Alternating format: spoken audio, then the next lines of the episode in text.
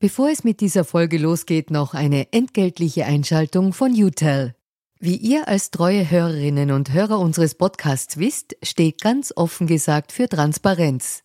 Transparenz, Fairness und Ehrlichkeit sind auch für unseren Werbepartner UTEL sehr wichtig. UTEL bietet Cloud-Telefonie und Rufnummern für Unternehmen und lebt das Wort Fairness wirklich. UTEL will nämlich ihre Kundinnen und Kunden durch Service binden und nicht durch Verträge, also sozusagen der Good Guy unter den Kommunikationsdienstleistern. Weitere Infos findet ihr im Internet. Ihr müsst bei der Suche nur den Namen richtig schreiben. Y, zweimal U, hartes T, dann E und L. UTEL eben. Und warum zwei U im Namen? Ganz offen gesagt, das wissen wir auch nicht. Das fragt am besten ein Teammitglied, weil UTEL beantwortet jede Kundenanfrage. Versprochen. Und jetzt zurück zu ganz offen gesagt.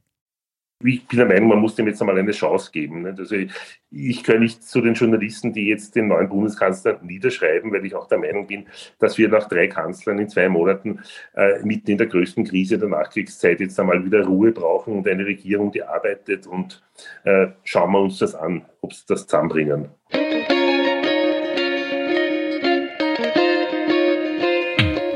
Willkommen bei Ganz offen gesagt. Mein Name ist Barbara Kaufmann.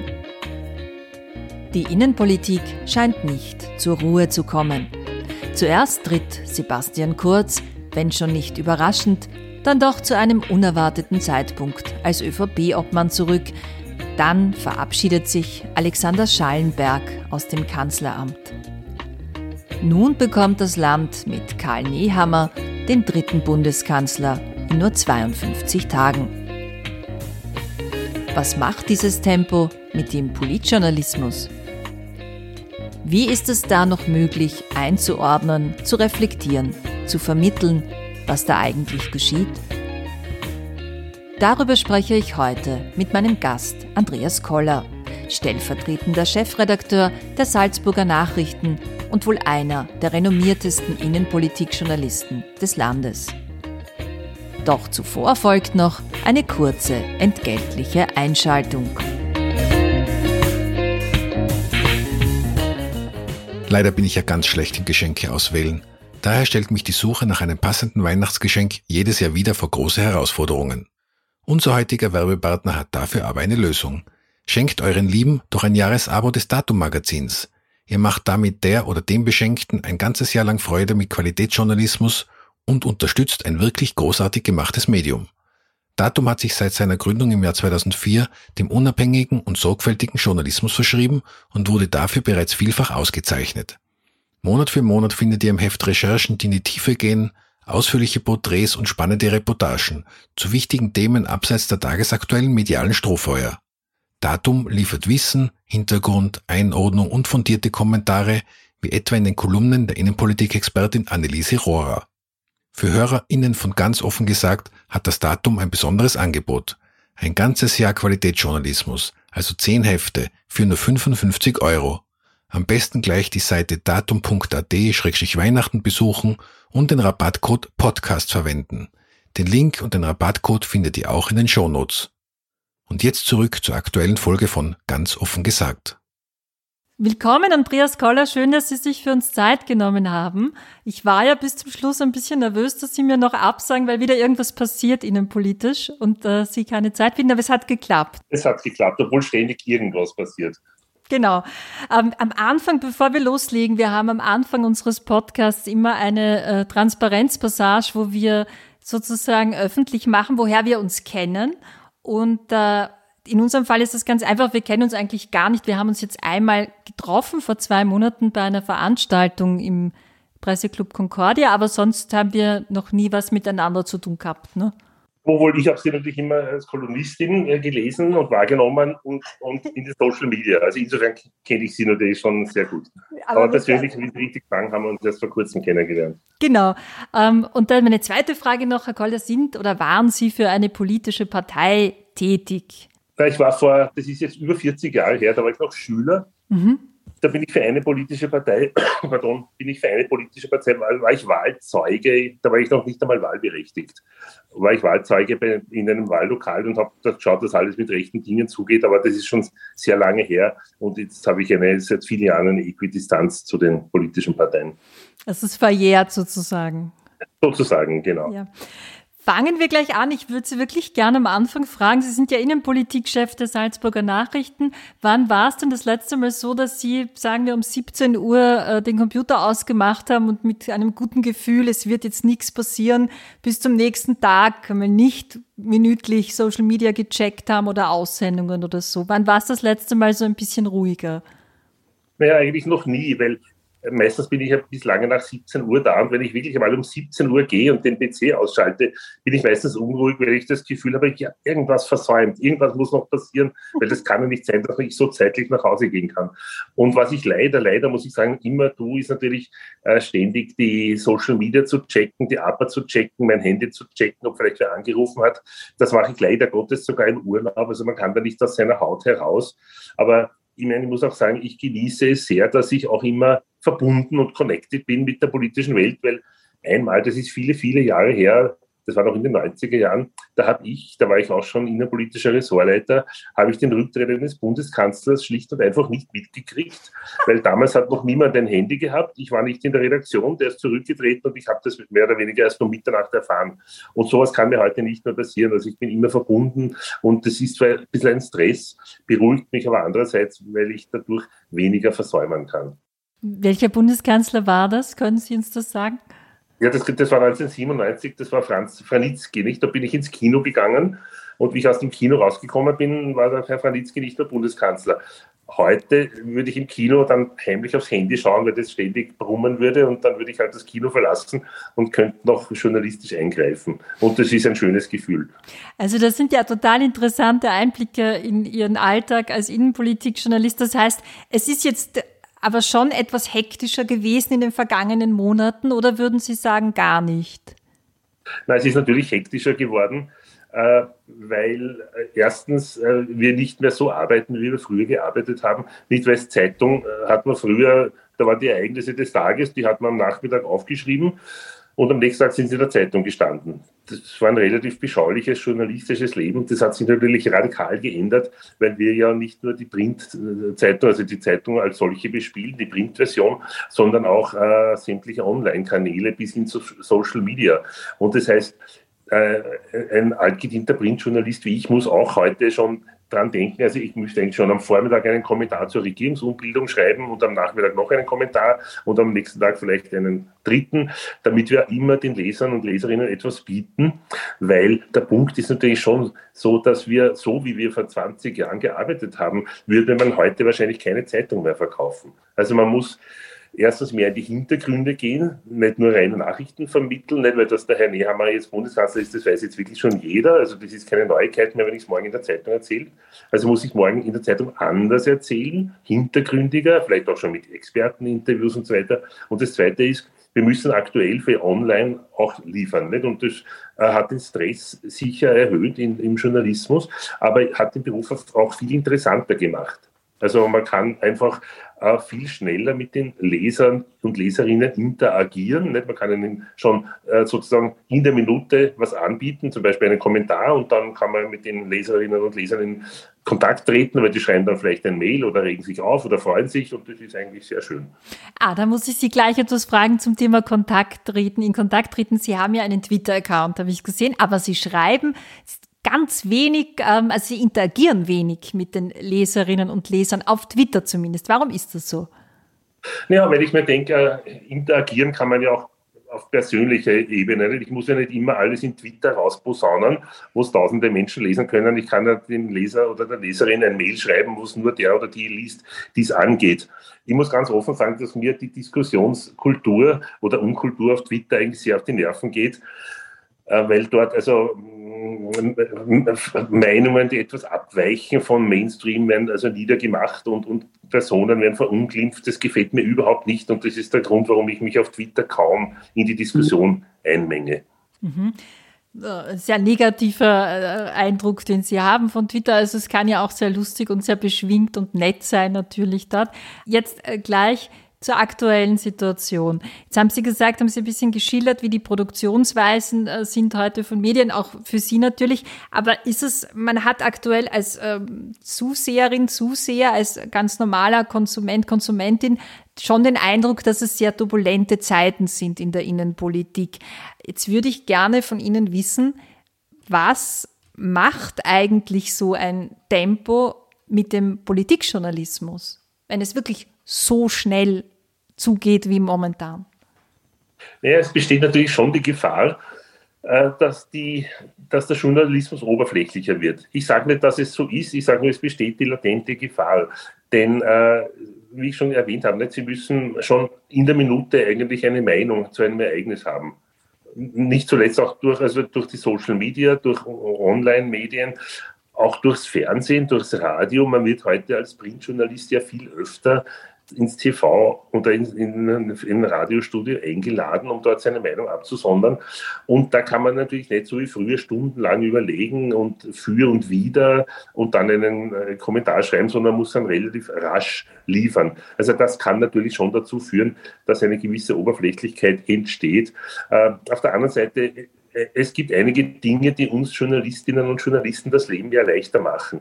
Recherchieren zum Beispiel ist viel einfacher geworden und weniger zeitaufwendig dank Internet, weil Sie auf Knopfdruck alles finden, wo Sie früher dicke Bücher wälzen müssen haben oder vielleicht auf die Nationalbibliothek oder die Parlamentsbibliothek gehen müssen. Das müssen Sie ja jetzt nicht mehr. Heute können Sie die Information herbeizaubern mit einem Tastendruck. Also da haben Sie wieder viel Zeit gewonnen durch dieses neue Recherchieren. Die können Sie dann halt wieder, diese Zeit können Sie wieder in Gedanken und Nachdenken investieren.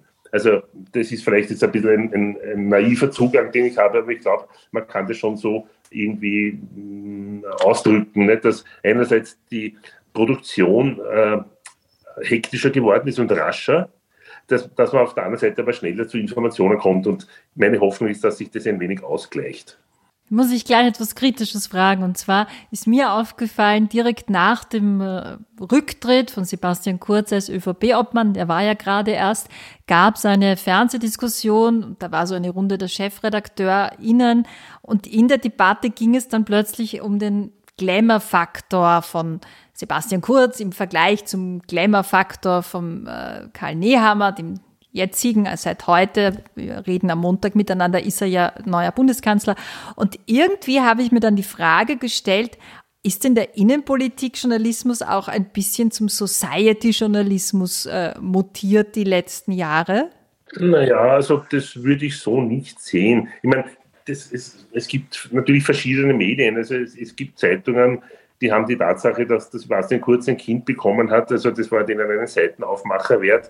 Bei uns war es halt nur eine Kurznotiz, also bei den Salzburger Nachrichten nicht, weil wir finden, mein Gott, das ist was Persönliches, das geht eigentlich niemandem was an. Also ich glaube, wenn über den Glamour-Faktor des Herrn Kurz oder des Herrn Nehammer diskutiert wird, glaube ich, hat das auch politische Hintergründe, nicht? weil es ist halt schon so, dass ein Politiker nur dann gewählt wird, wenn er eine gewisse Ausstrahlung hat, nicht? wenn er ein gewisses Charisma hat. Und also das kann man jetzt, könnte man jetzt als Glamour-Faktor bezeichnen, man kann es aber auch, also wie ich das getan habe, als Charisma bezeichnen. Und da kann man sich natürlich auch als ernsthafter Journalist und ernsthafte Journalistin schon den Kopf drüber zerbrechen, ob ein bestimmter Politiker, eine bestimmte Politikerin diese Ausstrahlung hat, die dazu notwendig ist, eine Wahl zu gewinnen. Also insofern glaube ich nicht, dass, dass der Journalismus in Society-Berichterstattung abgleitet, höchstens in den Medien, die das immer schon so betrieben haben. Aber die sogenannten Qualitätsmedien, zu denen ich auch meine Zeitung zähle, die tun das eigentlich nicht.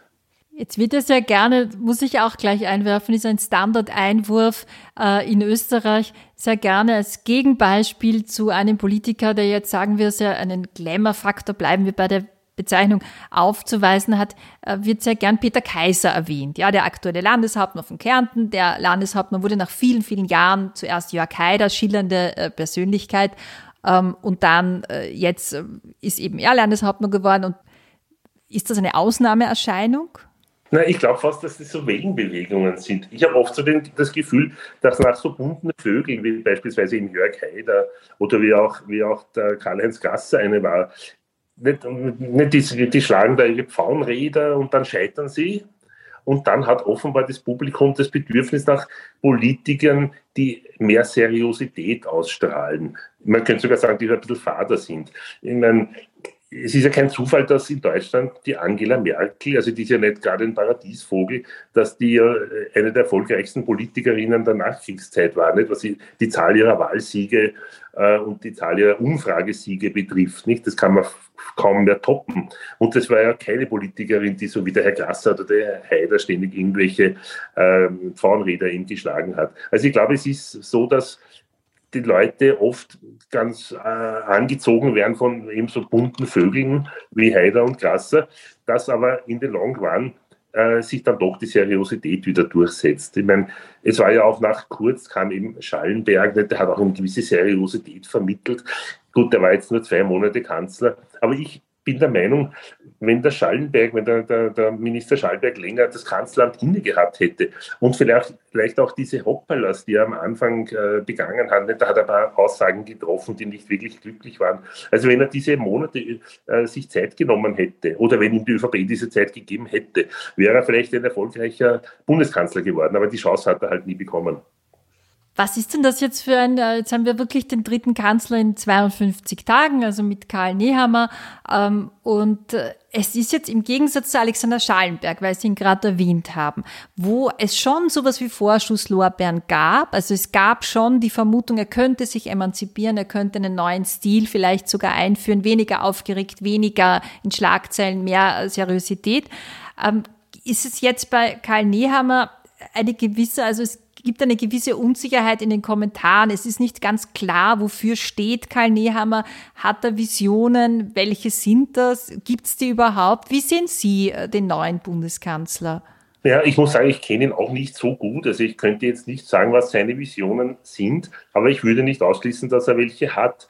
Denn ich kenne den Herrn Nehammer ja also nicht nur sozusagen als, als strammen Innenminister, der an der Grenze steht und, und den Migranten zurückweist, sondern ich habe ihn auch kennengelernt in einer internen Besprechung mit dem Präsidenten der jüdischen Kultusgemeinde, wo es um die Frage ging, wie kann ich in der Polizeiausbildung das Sensorium der jungen Polizistinnen und Polizisten für antisemitische Vorfälle schärfen. Nicht? Und da gab es eine Arbeitsgruppe und das war dem, dem Herrn Nehammer, der damals also Innenminister war, ein großes Anliegen. Nicht? Also auch der Karl Nehammer hat wie so viele Menschen mehrere Seiten und mehrere Gesichter und ich, ich, bin der Meinung, man muss dem jetzt einmal eine Chance geben. Also ich, ich gehöre nicht zu den Journalisten, die jetzt den neuen Bundeskanzler niederschreiben, weil ich auch der Meinung bin, dass wir nach drei Kanzlern in zwei Monaten äh, mitten in der größten Krise der Nachkriegszeit jetzt einmal wieder Ruhe brauchen und eine Regierung, die arbeitet und äh, schauen wir uns das an, ob sie das zusammenbringen.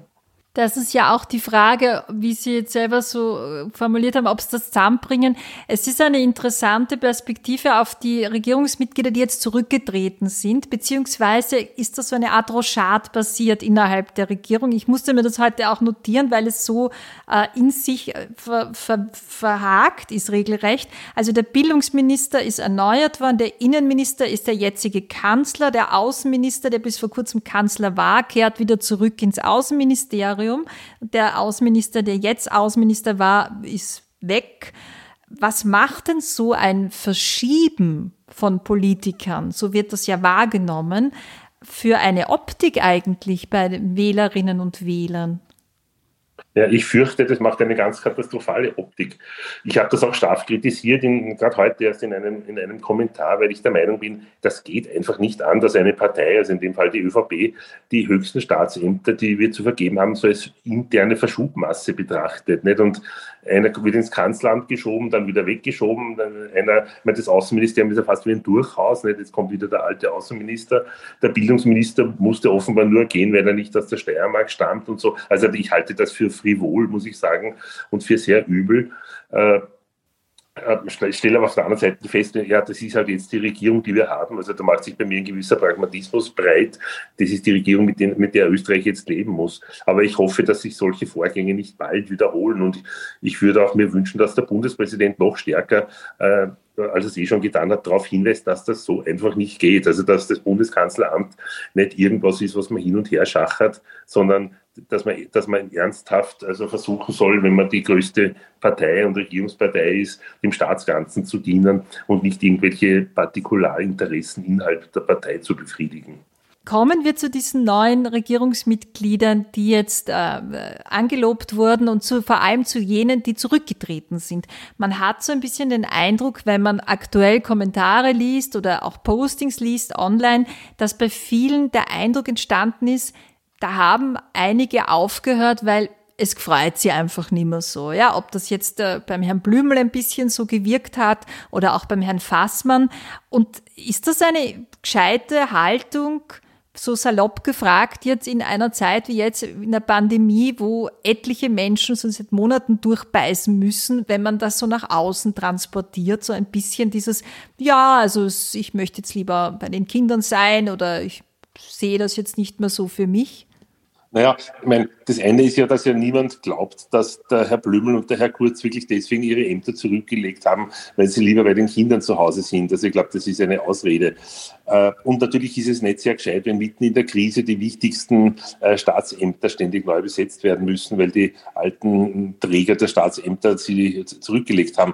Auf der anderen Seite muss ich jetzt schon sagen, ich meine, auch Politiker sind Menschen und die Belastung der Pandemie in den letzten bald schon zwei Jahren muss ja wirklich fast unmenschlich gewesen sein für die betreffenden Minister und Ministerinnen und so weiter. Also insofern denke ich mir, ja, bevor einer ein Burnout kriegt, dann soll er lieber sein Amt zurücklegen und sich um, um, um, um sein Leben kümmern. Also da habe ich schon ein gewisses Verständnis. Wofür ich halt kein Verständnis habe, ist, dass diese letzte Rochade, die wir beobachtet haben und auch schon die, die vor zwei Monaten stattgefunden hat, dass die ja hauptsächlich aus parteipolitischen Gründen stattgefunden hat, respektive weil der Kanzler in einen Korruptionsskandal verwickelt war. Nicht? Und das sind Dinge, die kann man eigentlich nie wirklich brauchen. Noch weniger kann man sie brauchen in einer Pandemie, in der ja alle Kräfte sozusagen gebündelt werden sollten, um diese Pandemie zu bekämpfen. Ja, was für ein Bild äh, von einem Krisenbewusstsein der Regierung wird da vermittelt, glauben Sie, an die? Ja, ein sehr schlechtes, natürlich ein sehr schlechtes. Und es sind auch so die Umfragen der letzten Zeit, äh, hat er nicht nur die Regierung an Zuspruch verloren, also sozusagen in der persönlichen Kompetenzabfrage und so weiter sind der Kanzler und die Minister die meisten davon zurückgerasselt, sondern es hat ja auch das Vertrauen in die Regierung und in die Pandemiebekämpfung der Regierung hat er rapide abgenommen. Also das ist ja ganz eklatant. Das war zu Beginn der Pandemie, war das ganz hoch, das Vertrauen der Bürgerinnen und Bürger. Äh, mittlerweile ist es ganz tief. Und da spielt also nicht nur die Tatsache mit, dass die Pandemie halt jetzt schon wirklich sehr fad ist für die Menschen, sondern spielt auch die Tatsache mit, dass die Regierung diese Pandemie einfach nicht mehr so gut bewältigt wie zu Beginn. Und insofern sehe ich das als hm, fast schon auch gefährlich an, nicht? denn diese Demonstrationen, die sie ständig auf den Straßen haben, die deuten darauf hin, dass es schon eine sehr, sehr große Zahl Unzufriedener gibt, die zum Teil ja auch äh, mit Gewalt also kein Problem haben sozusagen nicht und die der Feuerwerkskörper her, herumschießen oder Nazi-Symbole herumschwenken oder den Holocaust verhöhnen sozusagen. Also das sind Dinge, die eigentlich total ungut sind und die man eigentlich nur in den Griff kriegen kann, wenn man eine funktionierende Regierung hat, die wir ja hoffentlich jetzt wieder haben. Schauen wir mal. Was glauben Sie, wie sich diese Demonstrationen entwickeln werden, wenn es dann in Richtung Impfpflicht gehen wird im Februar, März? Ist damit zu rechnen, dass das äh, noch mal gefährlicher werden wird? Naja, es ist zu befürchten, denn meine Meinung ist immer, man soll natürlich als Regierung die Bevölkerung, also sprich die Wählerinnen und Wähler, auch nicht überfordern. Und das haben die Regierenden den Menschen eh schon sehr viel zugemutet bei der Pandemiebekämpfung, nicht Lockdowns und man darf nirgends hingehen. Wenn jetzt auch noch die Impfpflicht kommt, gegen die halt leider Gottes ein doch nicht zu verharmlosender Teil unserer Bevölkerung dagegen ist und diese Menschen jetzt gezwungen werden, sich impfen zu lassen, also dann können diese Demonstrationen schon noch Fahrt aufnehmen. Und ich möchte schon daran erinnern, dass in anderen vergleichbaren Demokratien, wie etwa in Frankreich, aus geringfügigeren Anlässen da die Gelbwesten aufmarschiert sind und, und fast jede Woche in Paris da mehr oder weniger randaliert haben. Nicht? Und also solche Szenen möchte ich eigentlich in Wien nicht sehen und ich hoffe, dass, dass die dass die Menschen die Impfpflicht halt als das akzeptieren, was sie ist, nämlich ein, ein Übel, aber leider Gottes ein notwendiges Übel. Und ich hoffe, dass sich die Gemüter vielleicht auch über Weihnachten ein wenig beruhigen. Jetzt haben Sie gerade Paris erwähnt. Wir haben ja in Wien auch schon die Situation natürlich bei weitem nicht so, äh, so extrem, wie es in Paris der Fall war. Also diese Ereignisse, die Sie erwähnen in Paris. Aber wir haben in Wien schon die Situation gehabt, jetzt am vergangenen Wochenende, dass die Wienerinnen und Wiener äh, langsam äh, sozusagen sich dran gewöhnen müssen, am Wochenende gewisse Teile der Stadt nicht betreten zu können oder es nicht tun zu sollen, weil es halt gefährlich ist. Wird das zunehmen und was meinen Sie, was man gegen diese Entwicklung tun kann noch überhaupt? Weil es ja sehr viele Stimmen gibt, die schon so quasi phlegmatisch äh, resignieren und sagen, na, da kann man nichts machen, das wird jetzt noch schlimmer werden, da kann man auch nichts tun. Ja, es ist wirklich die Frage, weil auf der einen Seite, ich meine, jetzt spreche ich als, als Bürger und ich muss sagen, es ist jetzt eben so die Situation völlig grotesk, dass die, die braven Geimpften sitzen zu Hause im Lockdown und die Ungeimpften dürfen raus auf die Straße, weil das Demonstrationsrecht heilig ist. Also es ist eigentlich genau das, was die Regierung intendiert hat. Das hat immer geheißen, wenn ein Lockdown kommt, dann nur für die Ungeimpften, für die Geimpften kommt kein Lockdown. De facto haben wir genau das Gegenteil. Die Geimpften sitzen zu Hause, die Ungeimpften rennen draußen mit Transparenten herum. Das ist, in Wahrheit ist das nur schwer erträglich. Nicht? Und wenn es heißt, das Demonstrationsrecht, das ist so heilig, das darf nicht angetastet werden, daher muss jeder auf der Straße demonstrieren dürfen, muss sagen, ja, schön und gut. Aber was, mit, was ist mit dem Recht der Bürgerinnen und Bürger auf ein normales Leben? Es ist auch ein Grundrecht, dass ich zum Beispiel mein Haus verlassen darf. Das wird ganz selbstverständlich eingeschränkt. Also ich bin mir nicht sicher, ob die Rechtsgüterabwägung in dem Fall ganz richtig ist und ob es nicht sinnvoller wäre, die Demonstrationen ein wenig einzuschränken. Also ich glaube, das müsste auch Grundrecht, also grundrechtskonform möglich sein. Äh, ich rede es aber natürlich leicht, denn es ist so, also wenn angenommen die Polizei verbietet eine Demonstration, kann nicht nur passieren, dass der Verfassungsgerichtshof das dann als verfassungswidrig auf hebt. Das ist auch nicht lustig und nicht erstrebenswert, sondern es kann einfach auch passieren, dass die Leute sich einfach nicht dran halten und trotzdem demonstrieren gehen. Und was wollen sie tun, wenn 40.000 Leute illegal auf der Straße demonstrieren? Dann können sie ja nicht mit dem Wasserwerfer daherkommen. Also insofern muss man den Leuten natürlich schon auch ein bisschen einen Auslauf geben sozusagen und sie halt in Gottes Namen äh, auf der Straße demonstrieren lassen. Aber Sie sehen schon an meiner Antwort, dass ich auch keine Lösung weiß. Es ist eine Lose-Lose-Situation in Wahrheit, die wir da haben und man kann in Wahrheit nur an die Vernunft der Menschen Menschen appellieren, weil der Punkt ist eben, eine Demokratie kann nur funktionieren, wenn die Menschen ein Mindestmaß an Vernunft haben. Und das vermisse ich eben bei vielen Demonstranten. Sehen Sie da auch eine gewisse Verantwortung der bisher Regierenden, dass diese Vernunft äh, abgenommen hat insgesamt? Würden Sie so weit gehen und sagen, natürlich hat da die Regierung auch ihren Anteil daran an dieser Entwicklung? Ne, natürlich hat die Regierung einen Anteil an dieser Entwicklung nicht. Und dieses Auf und Ab und ständig zu sagen, die Pandemie ist vorbei und dann kommt der, der nächste Lockdown nicht. Und das haben wir jetzt schon wiederholt so gesehen. Und dann zu sagen, es kommt ganz sicher kein Lockdown, eine Woche später ist der Lockdown da. Oder zu sagen, es kommt ganz sicher keine Impfpflicht, wie es die Regierung getan hat, eine Woche später ist die Impfpflicht da, also so, so kann man natürlich nicht Vertrauen gewinnen. Aber was natürlich erschwerend dazu kommt in Österreich, ist der Umstand, dass eine eine, der, eine relativ große Partei, also sprich die Freiheitliche Partei, mit allen Mitteln die Pandemiepolitik der Regierung bekämpft. Nämlich auch die sinnvollsten Maßnahmen der Regierungspolitik werden von den Freiheitlichen diskreditiert in einer ganz miesen Art und Weise. Und das trägt natürlich auch dazu bei, weil diese Partei hat eben eine gewisse Anhängerschaft, das trägt natürlich auch dazu bei, dass ein, ein gewisser Teil der Menschen die Corona-Politik und die Corona-Maßnahmen der Regierung nicht mitträgt. Also ich, ich, sehe da eine geteilte Verantwortung zwischen Regierung, Teilen der Opposition, natürlich auch der Medien. Also es ist nie immer nur einer schuld, würde ich sagen, sondern die Verantwortung ruht auf mehreren Schultern. Kommen wir zum jetzigen neuen Kanzler Karl Nehammer und im Zusammenhang mit dieser Situation, die Sie gerade beschrieben haben, in der wir uns ja jetzt gerade befinden, wir haben Impfgegner, Impfgegnerinnen auf der Straße, wir haben eine große Oppositionspartei, die sich äh, nicht äh, die sich gemein macht mit diesen Menschen teilweise und Informationen verbreitet, die wissenschaftlich nicht standhalten, das schon seit Monaten. Jetzt würde mich interessieren, wie Sie Karl Nehammer als zukünftigen Kanzler eben einschätzen, was seine Fähigkeit betrifft, vielleicht auch in einem Gegensatz zum bisherigen Kanzler Sebastian Kurz nicht nur das eigene Klientel anzusprechen, sage ich jetzt mal überspitzt, sondern tatsächlich alle Menschen anzusprechen. Wie schätzen Sie ihn da ein? Ja, also da würde ich, da bin ich gar nicht einmal so pessimistisch, denn soweit ich den Herrn Nehammer kenne, ist er kommunikativ recht gut aufgestellt. Also er kann auch mit, mit Menschen reden, die vielleicht anderer Meinung sind als er. Er geht auf diese Menschen zu. Er ist möglicherweise auch nicht ganz so rechthaberisch wie der Sebastian Kurz, der ja immer der Meinung war, er hat immer Recht und alle anderen haben Unrecht. Das war sozusagen sein Mantra, das er vor sich hergetragen hat. Äh, und ich glaube, anders als der Sebastian Kurz hat der Karl Nehammer auch nicht so das unbedingte Lebensziel gehabt, ich muss Macht haben, ich muss Kanzler werden und Macht ausüben. Ich glaube, der Nehammer hat wahrscheinlich vor einem Monat noch nicht gewusst, dass er Kanzler wird.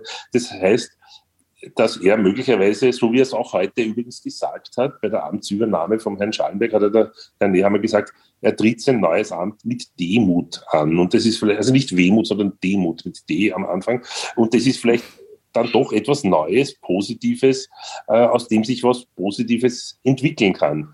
Und insofern, ja, wie ich schon gesagt habe, geben wir dem Herrn Nehammer eine Chance. Enttäuscht werden können wir immer noch, aber es wäre schön, wenn diese Regierung jetzt ein gewisses Maß an Stabilität hätte.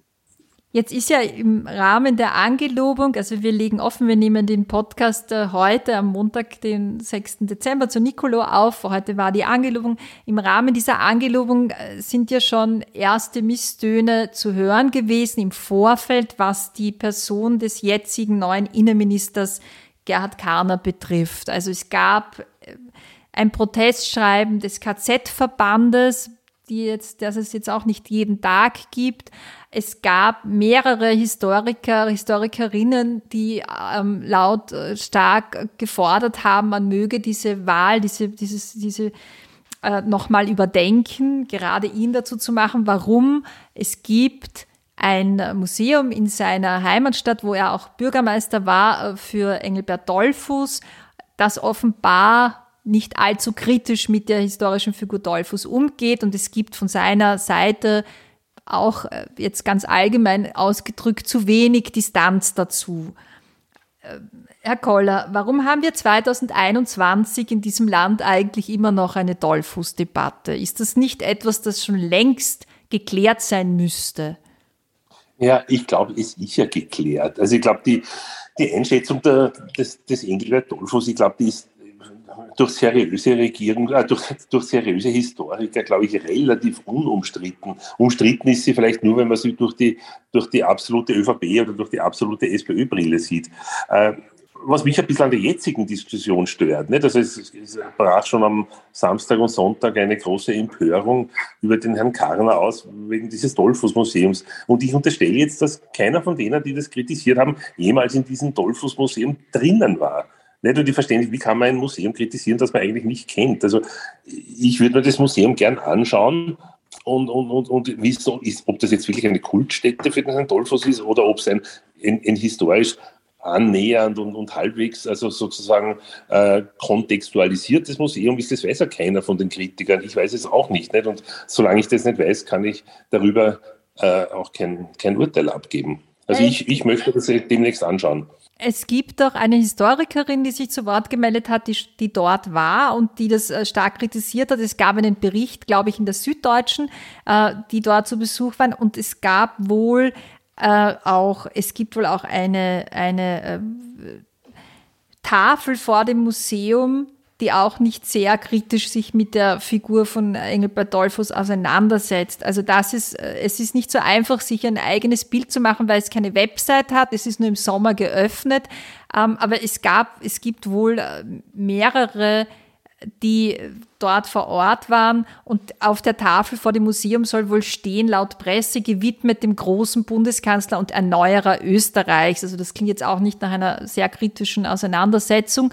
Ähm, ist das jetzt diese alte ÖVP, die wir jetzt sehen, wirklich eine so ganz alte ÖVP? Also ist es notwendig, dass man immer noch dieser Figur viel zu wenig Kritik entgegenbringt öffentlich von Seiten der ÖVP? Also das wird sicher so sein, dass in, in bestimmten Kreisen der ÖVP immer noch Dollfuß äh, Verherrlichung betrieben wird. Also das, das, davon, davon ist leider Gottes auszugehen. Was diese von Ihnen erwähnte Tafel betrifft, also wenn dort wirklich draufsteht, dass sie dem großen Erneuerer und großen Österreicher Dollfuß gewidmet ist, dann gehört diese Tafel natürlich entweder weggerissen oder kontextualisiert. Aber noch einmal, solange ich selber nicht in diesem Museum drinnen war, möchte man eigentlich kein abschließendes Urteil bilden. Äh, ich möchte natürlich, also ich lege größten Wert natürlich darauf, dass in diesem Land es keine Kultstätten für den Herrn Dollfuß gibt, sollte dieses Museum eine solche sein, also dann wird es höchste Zeit, dieses Museum wissenschaftlich auf den letzten Stand zu bringen und wenn das, wenn das nicht möglich ist, es zuzusperren. Aber bevor ich dieses Urteil fälle, wie gesagt, würde ich mir ganz gern selber ein Bild machen. Jetzt ist aber doch eben äh, was die Person von Gerhard Kahner betrifft, von vielen Seiten Kritik zu hören gewesen. Hat es Sie verwundert, dass äh, Alexander van der Bellen heute vor der Angelobung nicht doch einige Worte zu dieser Causa geäußert hat oder sich in irgendeiner Form dazu zu Wort gemeldet hat bis jetzt? Naja, ich gehe davon aus, dass der Herr Bundespräsident das Museum auch nicht kennt und ich, man, ich verstehe, dass er nicht auf Zuruf von Twitter sozusagen äh, seine eine Empörung ist sozusagen jetzt irgendwie äh, vom Zaun brechen will. Also möglicherweise will er sich auch noch selber ein ein Bild machen. Warum glauben Sie eigentlich, ist es nicht möglich gewesen bis heute? Also wir haben jetzt eben das Jahr 2021, also in, es ist bald 90 Jahre her in drei Jahren, in 13 Jahren ist es 100 Jahre her, die Februarkämpfe in Österreich 1934. Warum ist es eigentlich nicht möglich, längst einen Staatsakt zu machen, die Angehörigen der damals Hingerichteten anzusprechen, sich zu entschuldigen, zu einer Versöhnung aufzurufen und einen Gedenktag aus dem 12. Februar zu machen. Warum ist das eigentlich bis heute nie passiert? Ja, also ich weiß gar nicht, ob es nie passiert ist. Also ich kann mich an etliche wissenschaftliche Veranstaltungen, Symposien und so weiter äh, über den Februar 34 erinnern. Ehrlich gesagt weiß ich jetzt nicht genau, wie weit es da Entschuldigungen gegeben hat. Also das kann ich jetzt nicht sagen. Ihre, Ihre Idee, die Sie gerade geäußert haben, einen Gedenktag aus dem 12. Februar zu machen, das halte ich für eine ganz hervorragende Idee. Also das wäre vielleicht wirklich ein Schritt, äh, also wo, wo die beiden immer noch, äh, ich will nicht sagen verfeindeten Lager, aber doch also quasi in einem gewissen Gegensatz stehenden Lager aufeinander zumachen könnten. Also insofern wäre das sicher eine, eine ganz ausgezeichnete Idee. Ich, ich finde auch, dass der, der Tag der Gedenktag der Ausschaltung des österreichischen Nationalrats, also das war im März, im März 33, dass der viel zu wenig jetzt gewürdigt unter Anführungszeichen wird, nicht? weil die Ausschaltung des Parlaments war ja auch ein, also ein Riesenschritt in Richtung Diktatur. Äh, und gerade in Zeiten wie diesen, wo viele Menschen, habe ich den Eindruck, das Parlament nicht ganz ernst nehmen oder finden, das ist eh nur eine Abstimmungsmaschinerie. Also gerade in solchen Zeiten wäre es wichtig, daran zu erinnern, dass ohne Parlament äh, eine Demokratie gar nicht funktionieren kann. Also insofern so, sollte man, da bin ich ganz bei Ihnen, die Ereignisse 33, 34 besser kommunizieren, äh, mehr unterrichten, mehr wissenschaftlich von allen Seiten beleuchten. Also da bin ich ganz Ihnen. Mich würde Ihre Einschätzung interessieren als wirklich langjähriger Innenpolitikbeobachter. Glauben Sie denn, dass man äh, mit dieser Thematik oder mit einer Dollfuß-Verharmlosung eigentlich ÖVP-Wähler, Wählerinnen noch mehrheitlich ansprechen kann? Ist das überhaupt noch ein Thema für die Wähler, Wählerinnen dieser Partei? Na sicher nicht, weil ich glaube, wenn Sie eine Umfrage auf der Straße machen, wer weiß, wer Ekelbert Dollfuß war, da können dann vielleicht, ich weiß nicht, Hausnummer 5 Prozent werden vielleicht sagen, ja, das war einmal ein Bundeskanzler und 0,5 Prozent werden noch in drei Sätzen vielleicht sagen können, was es damit auf sich gehabt hat. Also ich glaube, da gewinnen Sie keine einzige Stimme. Sie verlieren wahrscheinlich auch keine einzige Stimme. Äh, also ich glaube, das Thema ist für die für die Wählerinnen und Wähler mehr oder weniger gegessen. Es handelt sich da halt mehr um die, um die Wurzeln der ÖVP nicht? und die ÖVP muss sich damit auseinandersetzen. Aber ich glaube, das hat keine Relevanz mehr für heutige Wahlergebnisse. Kommen wir zum Thema, was Sie es gerade angesprochen haben, Wahlergebnisse, zum Thema Neuwahlen. Ja, also es, das Gefährlichste für eine Demokratie ist ja immer die tiefe Politikverdrossenheit. Also wenn es quasi niemand mehr interessiert, was passiert, weil man den Eindruck hat, man kann ohnehin nichts verändern durch die eigene Stimme. Müsste man jetzt in diesem Sinne nicht längst neu wählen?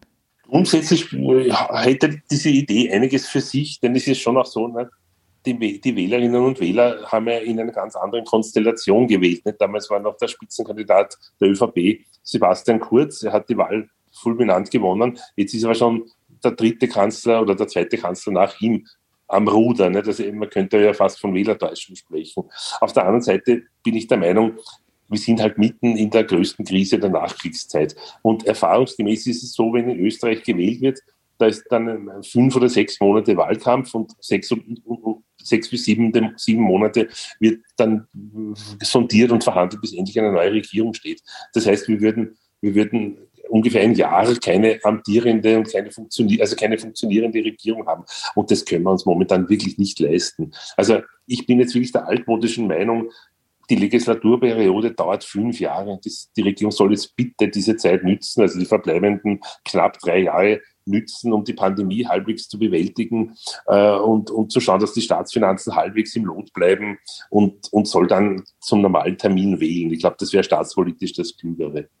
Man hört ja auch oft von Kommentatoren, Kommentatorinnen aktuell, wäre es eine ganz schlechte Idee zu wählen, weil Impfgegnerparteien würden in den Nationalrat kommen, äh, weil es überhaupt mitten in der Pandemie jetzt ein Pandemiewahlkampf werden könnte.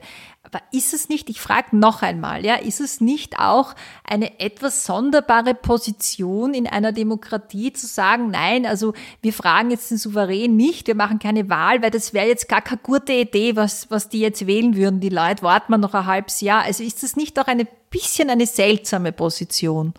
Nein, das finde ich nicht, weil ich meine, ich finde, wenn ich, ich muss ja nicht argumentieren dafür, dass die Legislaturperiode ausgeschöpft wird. Ne? Da muss ich jetzt nicht irgendwelche Argumente dafür erfinden. Das ist ja eigentlich das Logische, dass man, dass man nicht ständig wählt. Man denken Sie an Deutschland, da wird kaum jemals eine Legislaturperiode verkürzt und, und schon gar nicht von fünf auf zwei Jahre. Nicht? Also abgesehen davon, dass die dort meines Wissens alle vier Jahre wählen.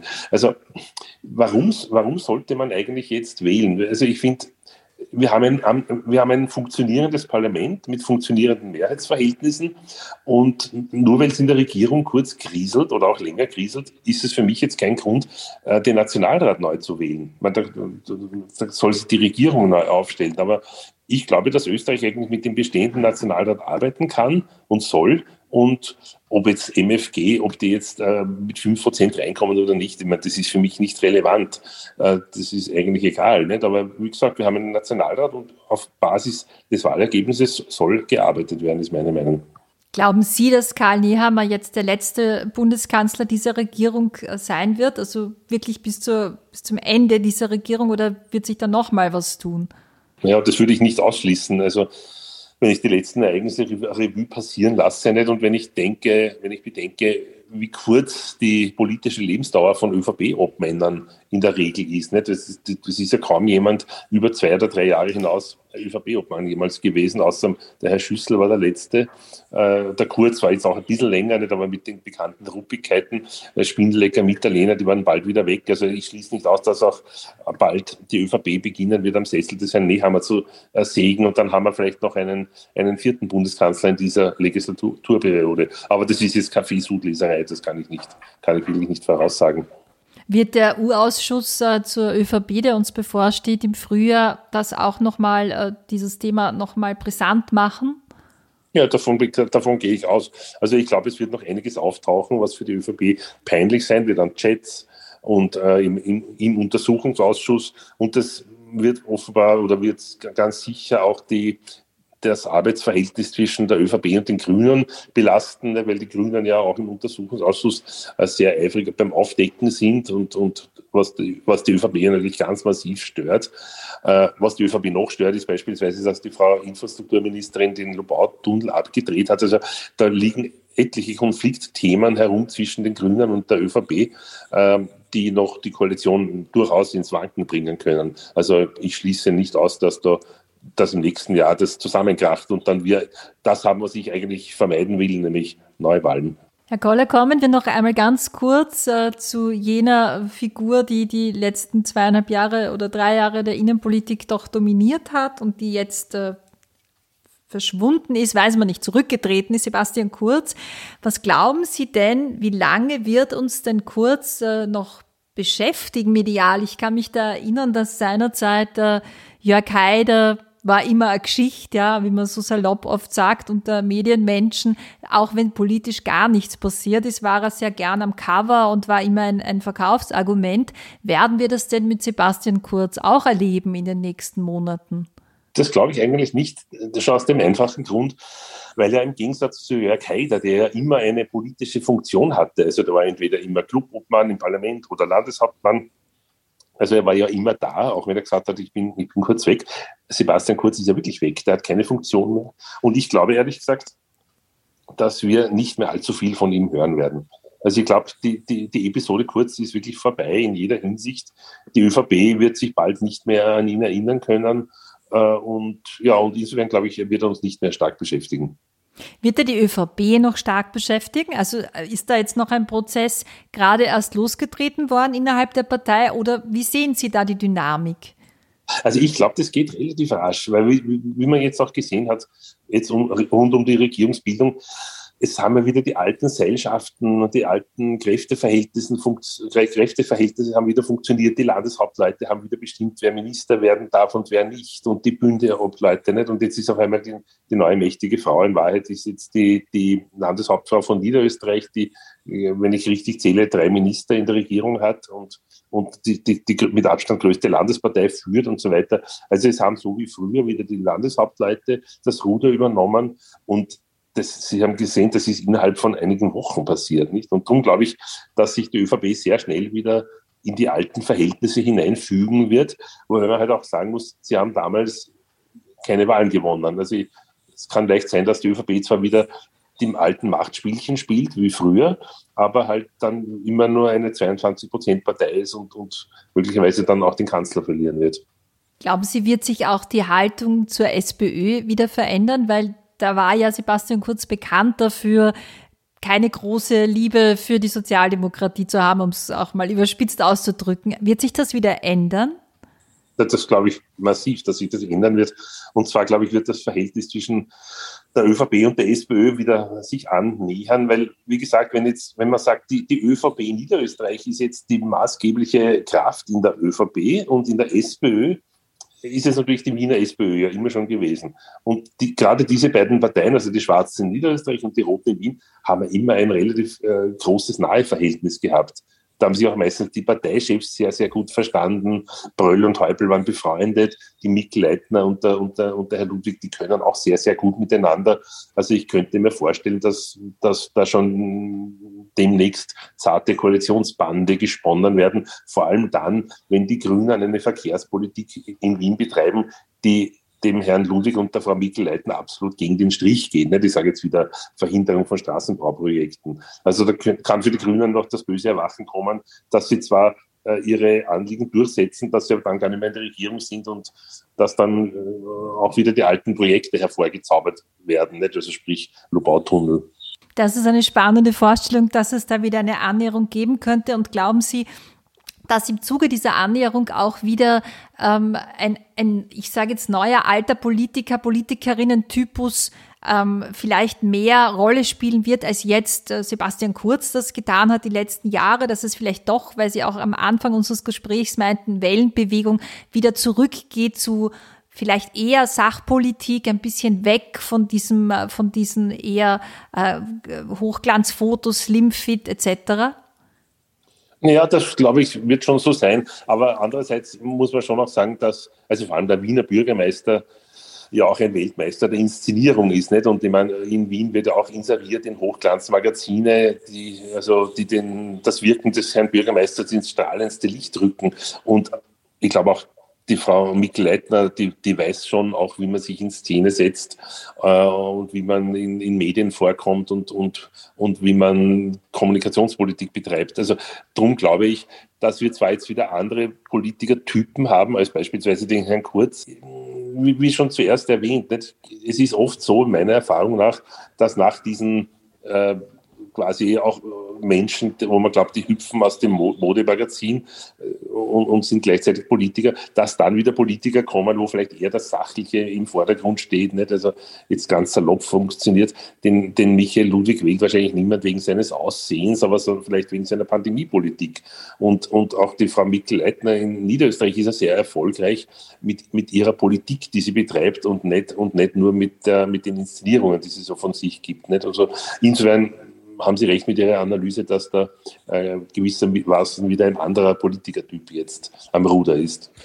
Eine allerletzte Frage, Herr Koller. Ich habe gestern bei im Zentrum einen Befund gehört, der mich sehr nachdenklich gemacht hat. Den möchte ich gleich an Sie weitergeben und Sie fragen, ob Sie auch meinen, dass wir das aktuell erleben. Und zwar, es wirkt momentan so, als würde der Staat nicht vor die Parteiinteressen gestellt werden. Von allen Parteien nämlich, ja. Sehen Sie das ähnlich und was meinen Sie denn, was geschehen muss, damit sich das wieder umdreht, was ja in einer sehr äh, starken Krisenzeit wie jetzt gerade ideal wäre? Ne? Ja, na gut, ich meine, zunächst glaube ich ja nicht, dass alle Politiker immer nur das Parteiinteresse vor, vor das Staatsinteresse stellen. Also, wie gesagt, gerade der Bürgermeister Ludwig macht momentan eine sehr vernünftige Politik, die möglicherweise sogar kurzfristig schaden kann in Umfragen, aber die halt einfach richtig ist. Und da gibt es viele, viele andere Politiker, die das tun. Äh, äh, grundsätzlich die Frage Parteiinteresse vor Staatsinteresse. Ich glaube, man muss dann schon, man muss schon an die, an die Eigenverantwortung der Politiker und an, an, ihre staatspolitische Verantwortung appellieren, wie das auch der Bundespräsident äh, immer wieder macht. Und äh, als Wähler hat man vielleicht auch die Möglichkeit, äh, eher Politiker zu wählen, die das Staatsinteresse im, äh, im Auge haben und halt nicht Politiker, von denen man eh schon das Gefühl hat, das sind Luftigusse, die halt nur, ich weiß nicht, die wollen kurz Kanzler spielen oder und dann wieder irgendwas anderes machen. Also ich finde, die Verantwortung der Politiker muss groß geschrieben werden, aber auch die Verantwortung der, der Wählerinnen und Wähler. Aber ich glaube, Patentrezept gibt es keines. Also es gibt nicht den Knopf, den man drückt und dann sind die Politiker auf einmal wieder Staatspolitiker und keine Parteipolitiker. Ich glaube, so einfach ist es leider nicht, muss ich sagen. Danke Ihnen, dass Sie sich für uns Zeit genommen haben, Herr Koller. Dann nehmen wir das als schönes Abschlusswort, auch ein bisschen an die Eigenverantwortung zu appellieren, äh, wenn man sich auch noch so sehr aufregt über die Politik, dass man ja auch als Wählerin, als Wähler etwas äh, ändern kann. Ähm, danke für Ihre Zeit. Gerne. Das war es wieder mit ganz offen gesagt. Wir freuen uns, wenn ihr uns abonniert oder uns auf iTunes bewertet. Bis zum nächsten Mal verabschiedet sich Barbara Kaufmann. Missing Link